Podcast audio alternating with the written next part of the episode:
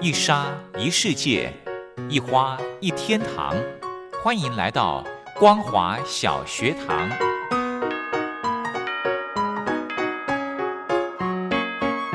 让我们一起学习，一起分享光华小学堂。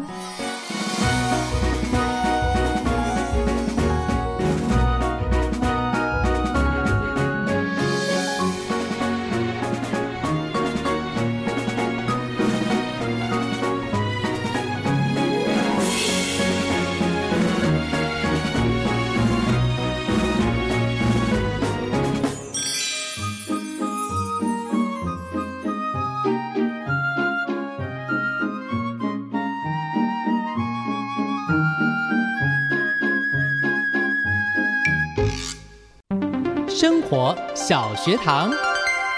Hello，听众朋友，大家好，欢迎收听光华小学堂。我们在礼拜二的生活小学堂，非常开心的可以邀请到财团法人中华民国消费者文教基金会的委员们，一起来充实我们的消费知识，保障你我的权益。那么今天呢，要来跟听众朋友谈的主题就是，呃，我相信家家户户呢都会有药箱哦，有一些中药、西药的这个呃装药的药箱哦。其实哦，药箱呢，咦，好像应该要定期的来做一个清洁，来做一个大扫除一番哦。那今天呢，非常荣幸的可以邀请到我们的中医药委员李威助理药师来跟听众朋友谈一谈。相信很多朋友呢都在看医生之后都会有一些呃药物，对不对？医医生会开一些药物，但是呢，如果碰到要丢弃的问题的话，诶，的确是非常伤脑筋的。我们就先请药师来跟听众朋友来说明一下这些药品的大扫除有没有一些注意的事项。其实我知道我们国人都很喜欢吃药啊。嗯那虽然我是药师，不过我们是希望国人尽量不要吃药，除非药是药必须要啊。嗯，那这个药物基本上它都有一个保存期限，大家了解它其实在国内目前不管是像所有西药厂，它已经都完成 PIX 的要求啊，所以每个药物在上市之后，它都有一个重要的保质期，就是所谓的保存期限了啊。是所以这个保存期限通常就是避免药品在呃服用的期有效期间之内，它本身的这个品质产生变化。嗯那比如说主成分下降啦、或是说有些呃定剂产生花斑啊，嗯，或者说可能有些潮解了哈。嗯所以其实这个部分，我想一般我们民众消费者在使用药物上都要特别注意哦。是那呃当然，尤其过年了哈、那你的药物第一件事情，如果说都已经过了保存期限，那嗯当当然就不能使用了哈、对那呃使用不能使用的话，因为你可能看它的质地或是外观都还可以，那嗯哼舍不得丢，但是其实。嗯，我们不是每天都会生病啊，嗯偶尔偶尔才会生点小病，所以是在有生之年，其实你要再碰到它不容易，嗯所以还是该丢就要丢了哦。嗯哼好，那第二件就是说，呃，怎么丢我们待会再来聊。是那第二件事是保存的问题啊。嗯那你的药在家里面你是放在什么地方呢？有没有避光储存？哦那因为很多的西药，有甚至一些中药，嗯它是很怕这个阳光中的紫外线啊。是那这个紫外线会对一些药物成分产生一些呃变化。嗯那比如说我们的维生素是，或是像抗生素类的东西啊，嗯那遇光之后颜色就会改变，药效也会降低、哦。，嗯那所以这个部分就是必须要特别注意啊。所以如果你家里有一些像维生素的东西啊、抗生素啦，嗯哼或是一些心脏病需要这种硝酸甘油啊，嗯或是一些比较属于说生物碱类的中药，嗯或是药或是西药来讲的话，那储存条件最大的禁忌就是要避避免阳光了哈。是那温度当然也要考虑，但是避光是最重要的。是那第二个是温度啊。嗯呃，有些药物也许可以在室温下储放，可是有些药物可能如果到高温下就会有问题，嗯尤其像一些含益生菌啊，或是一些 enlam 一些酶类的药，那这些药物有时候主要成分就蛋白质，那嗯高温的时候就会凝固坏死了哈、哦哦，那其他像益生菌里面，像比如说乳酸杆菌、双歧杆菌这类东西，嗯你高温一烫就死就烫死了，所以基本上它如果是在高温下，可能就没有效果啊。哦那所以我们的消费者如果服用的时候，千万不要用那个烧开的开水去服用。啊哦，了那解储存过程尽量是在低温保存。那低温保存的话，当然可能在冰箱就是一个好的选择，但是嗯冰箱怎么怎么放，我们待会再来聊。好那呃还有就是，呃，有些东西不能放在冰箱里面。嗯我们常吃的那种感冒咳嗽糖浆啊，对哦、还有一些比如说外用的这种乳膏，在治疗一些呃皮肤疾病的啊。眼药水啊哎，眼对药对膏对对，眼药水可能放冰箱还好，可是如果说像一些糖浆剂，你知道糖浆剂放在那个冰箱里面的时候，它里面的那个糖会哦结晶会吸出来，哦所以整个药物的浓度跟原本在仿单或标签上面浓度会完全不一样。哦所以这时候你在服用的话，可能药效会过强或过低，我们不清楚。哦哟对，嗯那另外是比如说，大家有时候会擦一些皮肤的湿疹啊、荨是麻疹啊、是过敏的一些皮肤软膏，嗯它是属于乳膏级啊。嗯那如果你放在温度比较低的冰箱里面的时候，它这个水乳会分离，就是它本身这个主要的这个药物成分跟它的基剂会分离啊，哦，所以药物的均匀性跟药效就会影响啊了。所以是一般像糖浆剂啦，或是像小朋友的这个止咳糖浆、感冒糖浆，嗯还有像一些外用乳膏剂，可能一般在室温下就可以了。 OK 嗯那另外就是，那小朋友喝那个糖浆的时候，你千万不要让糖浆的罐子直接就口，那尽量要找一个干燥的嗯池子，而且经过你杀菌的，然后去去倒出来。嗯那哼剩下糖浆呃也要避免啊，就是说高糖当然是可以抑菌的，可是如嗯果说它受到一些呃这个外部的微生物影响的话，有可能会变质，就是说嗯盖子一定要拧得比较紧一点啊，如果不是紧的话，那个一些微生物就会进去了。嗯哼哼哼哦，大概可能那如果是放到冰箱里面去的时候，就要去注意到你可能尽量有一些夹链袋啦，嗯或一些保鲜盒哈、嗯哼那可以放在里面。那跟冰箱里面的这些肉类啦、蔬菜啦、水果啊，含有湿气东西的话。最最好是能隔绝啊。哦，那我们只是想要利用冰箱里面的避光跟低温，哦，但是冰箱里面的湿气，我们就希望它可以跟它分开。 OK，哦，所以假设你要放冰箱的话，那嗯可能就要去注意到我刚才讲的这几点。嗯 OK，或者是另外再用一个收纳盒装，这样可以吗？嗯，对，这个收纳盒没有问题，啊哦，但是这个收纳盒第一件事情它不能是透明的，第二那就就要哦避光。然后如果在室温下的话，嗯可能可能里面要有一些嗯、可以吸潮或或是保持干燥的东西。哦，那再来就是说它温度不能太高啊了，因为台湾、嗯呃现在的温度当然可以，可是到夏天的时候，有时候到三十五六度以上的时候，对。也会加速药物的一些品质的变化。嗯哼对哼哼，OK。刚刚呢，药师提到这个保存期限，呃，像我自己家里面有个小小孩，这个这个年纪的时候呢，很很常跑医院呐、嗯，对那。医院呢会开，比方说药水一定会有，对不对？不然就是药粉。那药粉呢，它都是把它串成这样一串的这样包装，可是上面并不会有保存期限呢。那要是这个部分，我们要怎么样来判定呢？ OK 好，这个因为它没有保存期限，嗯列在上面是正常的，因为它要遵照医嘱。嗯，那这个医嘱会在我们所收这些药物的药袋上面，是它会有一些呃，比如说它是服用的一天几次，哦嗯一次可能是一包。那或是说有些呃感冒，或是说肠胃药也好，它有一些嗯搭配。是那要用呃温开水或者在饭前饭后服用来，都会有一些规范。哦，那我们消费者不要自己当医生 啊，就是说你用药一定是要要遵照医嘱。那跟是到药局去配药的时候，药师会会针灸针对这些用药的一些配伍禁忌再跟您说明啊。嗯哼，嗯那大概这两个东西你能遵守的话，通常这些药物都会在比如说看病的期间你你吃完嘛啊。嗯哦可是有些家长呃都会想说，哎，这药不要吃太多啦，可能小朋友的症状有点改善啦，对他就把这个药停了。对好、，那有些像感冒糖浆哎或是一些抗组织胺的东西啊，可能对咳嗽啦、皮肤过敏都会有用，那都一罐一罐的，那对可能回来不用喝很多，就家里也存放了一堆。真的。哎，对，所 以这个也是个问题啦。嗯，对，像我就碰到药品清除的这个困扰了，就对是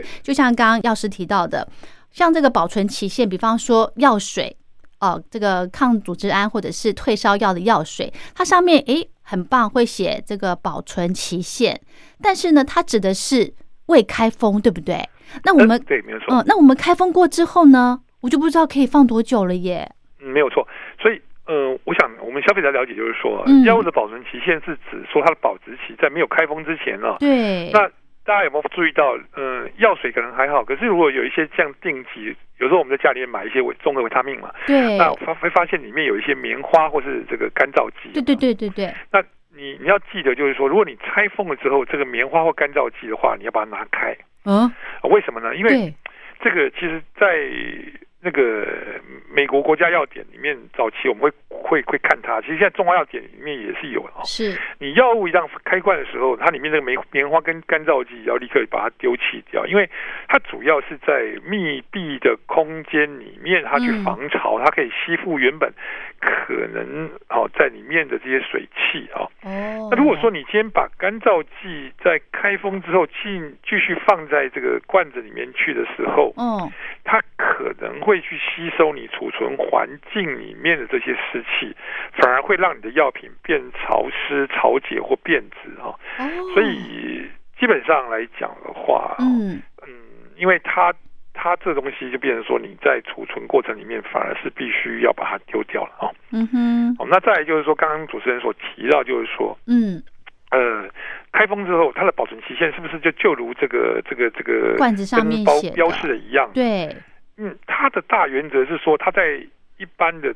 正常的湿度跟温度之下里面的嗯期间啊，所以嗯如果你药物拆封之后，你保存的方式有照我们前面所提示的情况，该在室温、该在冰箱或者该嗯避光的话，嗯，那理论上它都在保存期限内，应该可以维持它的品质啊。哦可是如果说你今天是放在一个呃这个，比如说维生素或者抗生素，你放在一个没有避光的空间，嗯，那它有可能会，当然那个瓶子可能是合适的啊，嗯，但是还是有可能会因为因为这样变质的啊。啊哦，，那你说本来应该低温保持的东西，你放在高温下面，它有可能本身里面的生物活性会降低，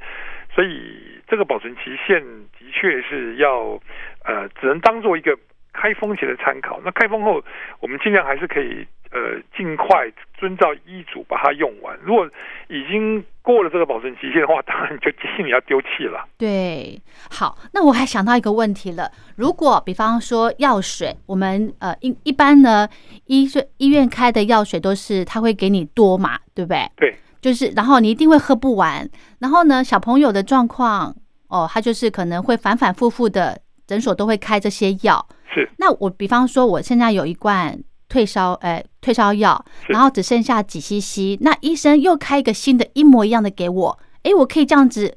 混着喝吗？呃，我们不建议啊，哦因为为什么呢？因为我们本身在那个药厂里面，它有针对这些空调的确效跟啊、呃比如说清洁的确效，嗯所以它药厂里面在混合这个动作其实是非常重要的啊，嗯，还有它的均值性。可是我们在在药品的调剂室，就是说一般在医院调药品调剂室，药师在调剂调配的时候，它有它的呃标准的一个操作程序啊，嗯，它避免那个交叉污染。那我们哦在家里面的时候，我们这些药水在使用过之后，我们并不了解会不会有一些微生物的问题了，所以。哦我是呼吁我们消费者不要自己当这个药 师，把家里的这个这个书房或者厨房当这个药局啊，直接去哦做这些调剂调配的动作。哦，当然，如果是遵照医嘱，比如说哦，你要弄一匙，这没有问题。可是你把上一次跟这一次的，因为两个批号不一样，那保存期限也不一样，那所以哦你把它混在一起之后，也有可能原本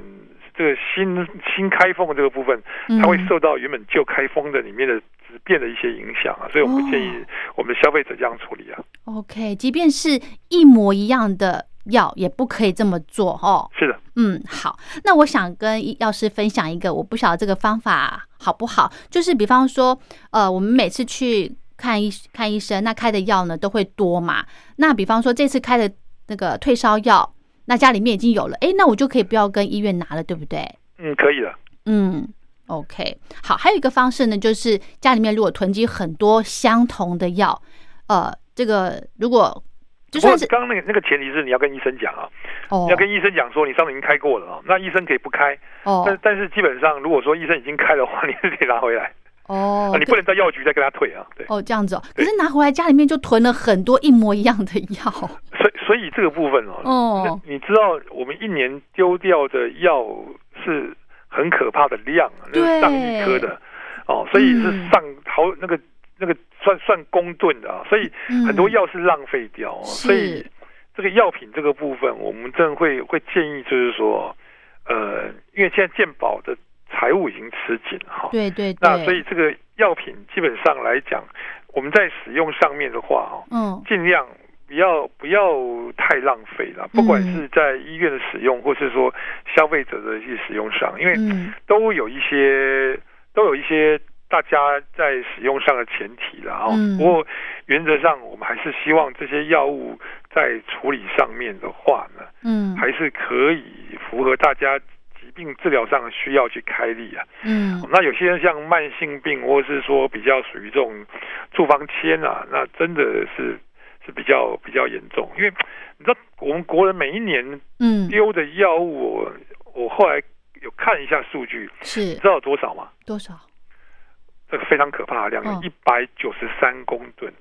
一一百百九十三公吨，就是每一公吨就是一千公斤了啊、哎呦，那有将近五亿颗啊、哦，好所可以怕。所以你想想看，就是说我们有些滥开的这个药物到底对怎，么样，我们真的不知道啊。对，是是，哇，所以这个今天的讲要讲到重点，就是我们碰到这些家里面舍不得丢的药哦，真的一定要把它清掉了。我们可以怎么做呢？ OK，好，那这个我想，就像刚呃，大部分比较特殊的药物啊，有一些癌症用药啦，一些嗯荷尔蒙类东西的话，嗯哦，或是一些麻醉止痛药啦，嗯或是像抗生素啦、镇定安眠药，呃，我我们不建议，千万不要随意丢弃哈、哦。嗯那尽量可以呃，比如说你在医院，假设在医院拿的话，嗯，呃，你可以如果真的不用的话，你就拿回去医院回收。哦，在药局你是开慢签的话，嗯那就跟药请药局协助帮你丢弃啊。是那其实，在呃十年前那时候，药师工会有请全台湾的社区药局去执行一个药品回收计划，嗯可是后来就执行了两年之后就没有做了啊。对，所以现在如果说这样，就变成说，呃，一般来说哈、哦如果说你今天这个是药水，像刚刚那个主持人所提的，像是药水类的东西哈、对你把剩下这个药水啊，你就倒在这个夹链袋里面啊、嗯那夹链袋里面的话，你就可以把这夹链袋当成一般垃圾处理。哦这样嗯这样不会惹更容易污染吗？呃，它总之就是烧毁或埋藏了啊、这这个这个这个基本上不要把它丢到河川里面去。哦哎最怕是说丢到马桶了或下水道了。哦那尤其像刚刚讲说一些抗生素类东西，你丢到马桶或下水道的话，嗯我们可能在我们的地下水或河川都会有一些啊、呃药药品的背景值，这样不好啊。嗯哦，那那接下来就是说那个呃夹链袋里面，当然就是可以当成一般的垃圾去做处理了哈、哦。嗯那可是那个药品的罐子，你就水冲一下，冲下来的东西也是放在夹链袋里面。哦那罐子你当然可以就可以就一般的那个塑胶的回收去做处理。哦，是哦那刚刚药丸啦、比如说一般的铝箔锭啦，或是这个药袋里面的话，嗯嗯也是取出来之后也是集中放在夹链袋里面，嗯哦，当当做一般的垃圾去处理。嗯哼，那、啊如果是中药的话，这种药渣啊，比如说对，或是基本上来讲的话，那这这些东西的话，就是它可以跟一般的这种茶叶啦，或是咖啡渣在一起哦。哦，那这种东西基本上都可以，就是把它密封好之后，就一般垃圾处理了哦。哦，哦所以原则上在处理这个部分的话，嗯啊，就是你要了解，我刚才再强调一次，就是一般的这种抗癌药啦、抗生素啦、管制性药品啦、啊荷尔蒙类东西，比较会嗯哼环境危害环境生态的部分的话呢，你就就基本上还是回到原本的医院或是药局去。嗯哼，那其他这些比较，呃刚刚讲过了，可能说像刚刚讲的咳嗽糖浆啦对一，般或的，是一般这种药嗯物的部分的话，嗯你就把它密封好，当做一般的垃圾丢掉了。嗯，感觉还是怕怕的哎，如果丢这个垃圾车的话， 呃，就是因为现在很多垃圾是用焚毁的哈，所以大、哦大致上是可以处理的。 OK，对好，其实呢，刚刚药师讲到这个回收药局的这个部分，其实我就一直在找哎，真的好难找，我甚至现在应问该几乎都没有，除非说你去那个药局拿了，跟药师的交情不错。他那才大概会药帮师可以忙帮你处理了。真的哦，而且我上次去一下这个诊所，我就跟他说，诶，呃，因为我看他药师很亲切， 我就跟他说，药师，请问一下，这边有没有帮忙回收这个过期的药品或者是没有用完的？他就说没有、诶，我就他就说他们只回收他们自己诊所的，其他的诊所开的他们不回收。对，所以我刚刚讲过嘛，哦你，在这个诊所拿的，你有他的这些药药局的袋子，你请他帮你回收，他会帮你做。因为哦现在、呃，变成是说刚刚讲过了，虽然民国一百到一百零二年那时候对，有一个全国性的回收计划，但是现在已经停止了啊，所以。嗯哼现在大文药局，如果说你不是拿到他他他开出来的，大致上要帮你服务的机会就比较小一点。哦，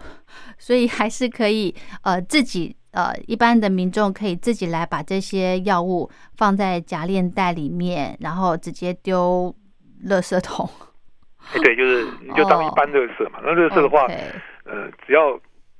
它不遗漏在这个土，因为我们怕是怕它在土壤里面或是在 这个水水，质里面嘛。哦那如果现在大部分是热色是焚化的话，它一样还是可以透过这个处理掉，就就就就消失了。对， OK，好，那我们是不是可以请药师来跟听众朋友来做一个建议？我们家里面的药箱呢，诶，有没有一些规划的建议，还有药品的一些选购的方法呢？好，那个药箱的部分，我刚才有跟建大家建议就是说，你这个药箱啊、嗯，第一件事情就是说。呃，如中药材跟这个西药这些就不要放放在一起了啊、哦，那中药里面如果说有一些定剂啦、丸剂的部分，那基本上它也是属于一般的药物剂型，这没有问题的。嗯，那每一个药物，呃，如果说你是在药箱里面，都要各自独立的，好、你要嗯放在夹链袋里面，嗯啊、，不要彼此交叉污染。嗯那，再来就是说要避光储存啊，嗯注意到你的温度跟湿度啊。那有些药物可能因为太过于潮湿会潮解，然后温度太高有可能会分解啊。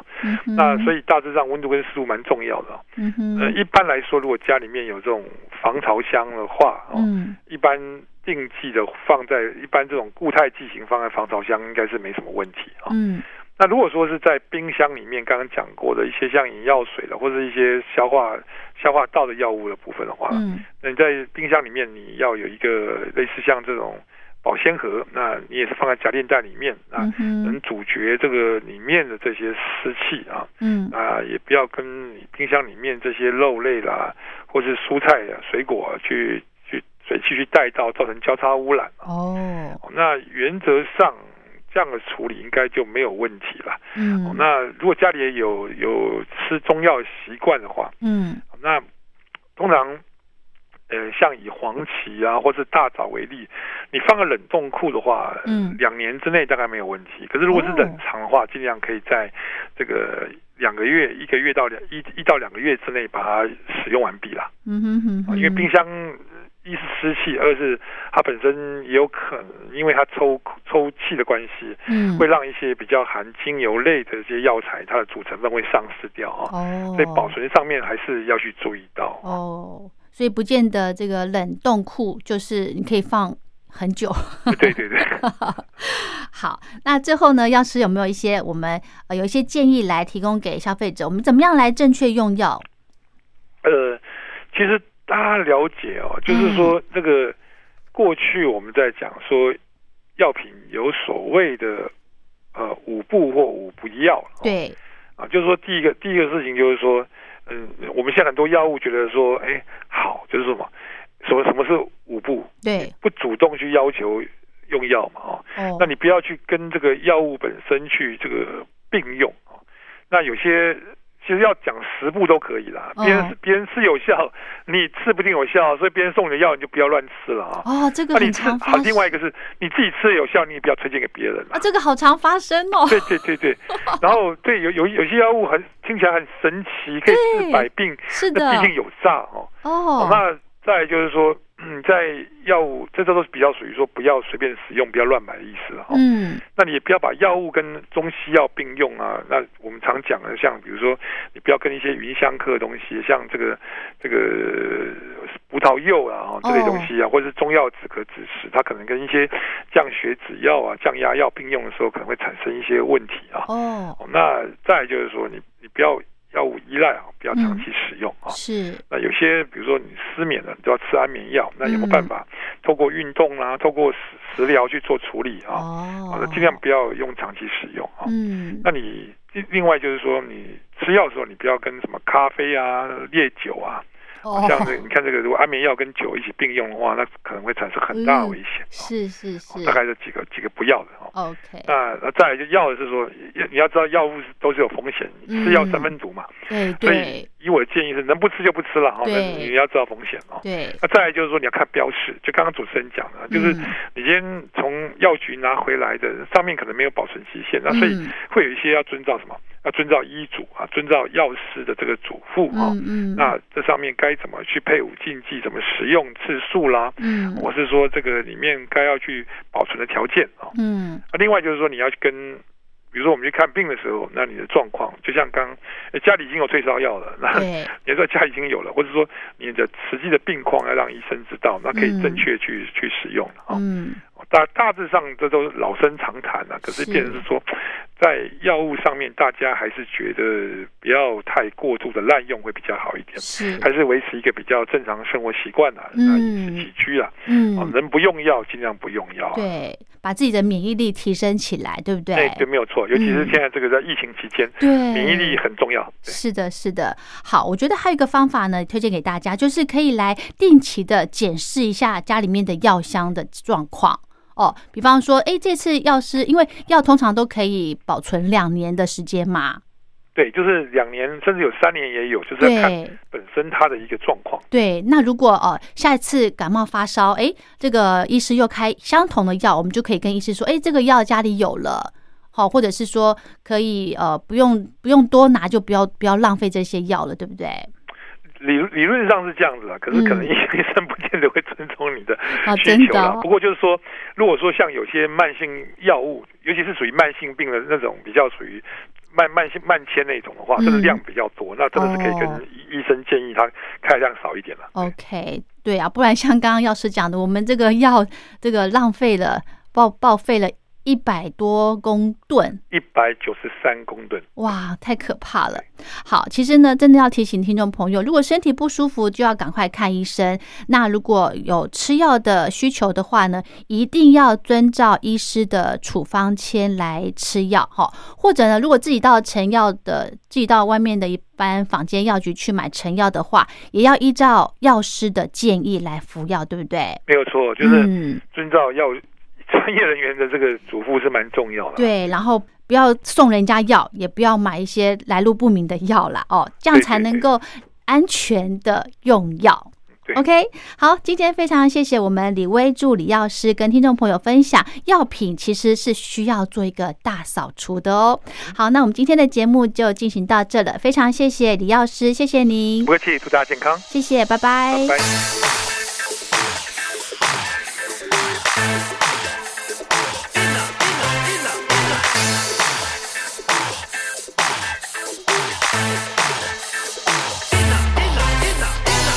摸我的胸部，弹跳换个 move，可老子的年纪已经迈向六十五，坦荡靠背，哎背后背着妹，他返老还童，心智回到三十岁。早上六点跑步，从早跑到中午，身边还有几个体育大学的生物，他不为了谁破，他还手不退，总是外表老派的格调，还包个背。全年无休，每天我都练，跟我的多余脂肪说再见，结实的肌肉让他们看见，脱掉我上衣，走吧，去海边。 Hot you are in my soul. Hot you are in my soul. Hot you are in my soul. Hot you are in my soul. Hot you are in my soul. Hot you are in my soul. 找个好的位置，四周都是见证。先来一组哑铃，冰淇淋，省时间见证。不用教练老师，我们再来一次。不是水煮的食物，我全都不吃。来点高蛋白，热量我拢在。所谓围绕着毫米称赞我身材，看我额头就越练越大力。Baby 加点高点，我举到外太空去。全年无给我兜脸，跟我的多余脂肪说再见，结实的肌肉让他们看见，我到我三里走吧，去海边。